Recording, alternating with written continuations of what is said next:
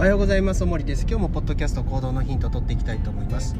今日もリスナーの方からですねご質問いただきまして、えーまあ、僕においてですね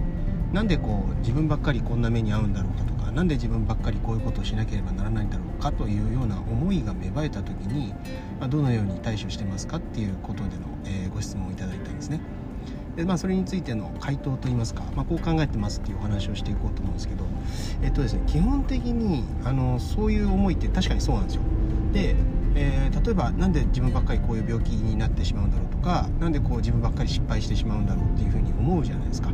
であのそれってじゃあ結局その失敗の意味とかを自分自身がこう何かしら見出すことができればこうなんとか解決する問題だと思うんですよね。でもあの根底から言うとですね実はそうじゃなくてそのことをどうネタにするかっていうことをですね実は問われてるっていうふうに僕は思ってるんですよね常に。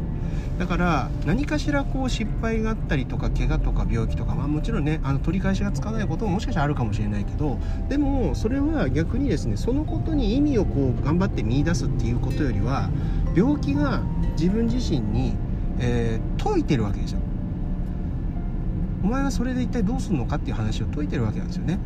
なのであの、まあ、これ人生歩く上でも同じなんですけど、まあ、人生にどういう意味をつけていくかっていうことで、まあ、いろんな意味のつけ方があるんだけど、まあ、本当は逆であの人生が自分自身にどうやって生きていくのかっていうことを解いてるわけですよね。問うてるわけですよね。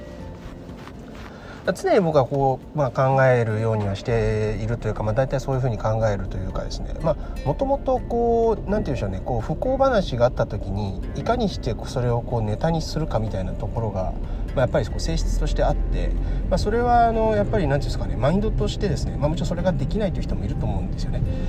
だからあのそれをまあもうちょっと客観的に見た時にアプローチの仕方がそうか違うのかというふうにまあ解釈してるわけです。要は、えーと、その何か、えー、自分にとって不遇なことがあった時にそのことについて自分自身が何かしらのこう意味付けをするんではなくてそのことを通して自分自身はどういう行動をするのかっていうことを問われてると。なので結局ですね自分自身の歩み方そのものが回答なわけです。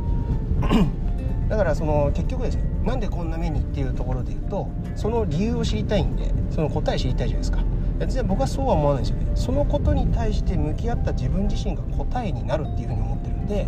なので結局あのその経験って要はその人にしかできないわけじゃないですか、まあ、例えばじゃあ脳梗塞を起こしましたと。脳梗塞の人って山ほどいますよね。いますよね。でその山ほどいる脳梗塞の方の、まあ、なんか意見とか聞いてそうかそういうふうに生きていけばいいんだってなるのもそうだけどもその経験っていうのはあくまで自分にしかないわけだからその経験を踏まえてどう生きていくのかっていうのは結局その病が自分自身に通ってるわけじゃないないですか。だから自分自身の生き方そのものが回答なわけですよね。